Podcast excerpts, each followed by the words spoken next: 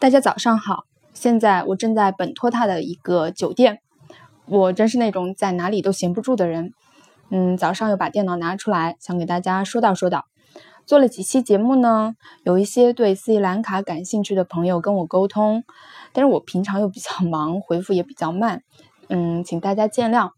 我来斯里兰卡有一年半的时间了，开过客栈。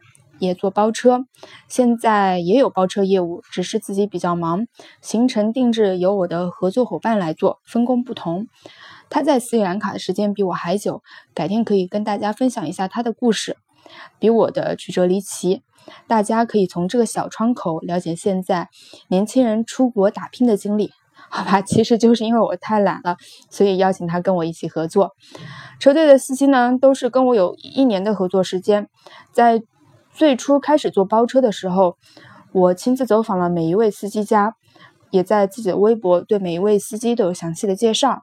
所以有这方面需求的朋友可以跟我们联系。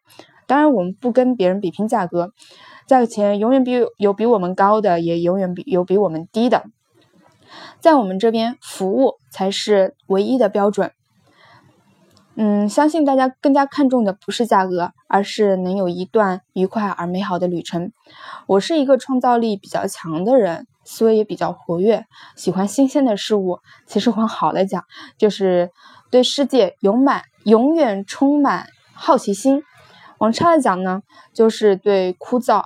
而重复的事情没有什么耐心，需要新鲜事物的刺激。在刚来兰卡的时候，我自己去了解兰卡普通生活的方方面面，用文字记录下来，分享给大家，保持着每周一更的记录。现在兰卡人的普通生活在我这里已经没有什么可以挖掘的了，所以我又蹦蹦哒哒去做商务翻译了。说的我说的我好像是一只兔子一样，所以以后会有更多的内容分享给大家。当然，第一原则是保密。客户觉得不是什么行业秘密，你们才有机会听到我吹牛逼。无论怎样，可以把我认识的斯里兰卡以文字和语音的方式介绍给大家，我都是非常开心的。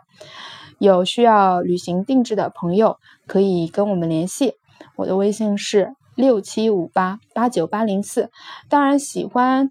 我做的节目的朋友可以给我们点个赞或者点击订阅，我会保持每周一更的记录。谢谢大家。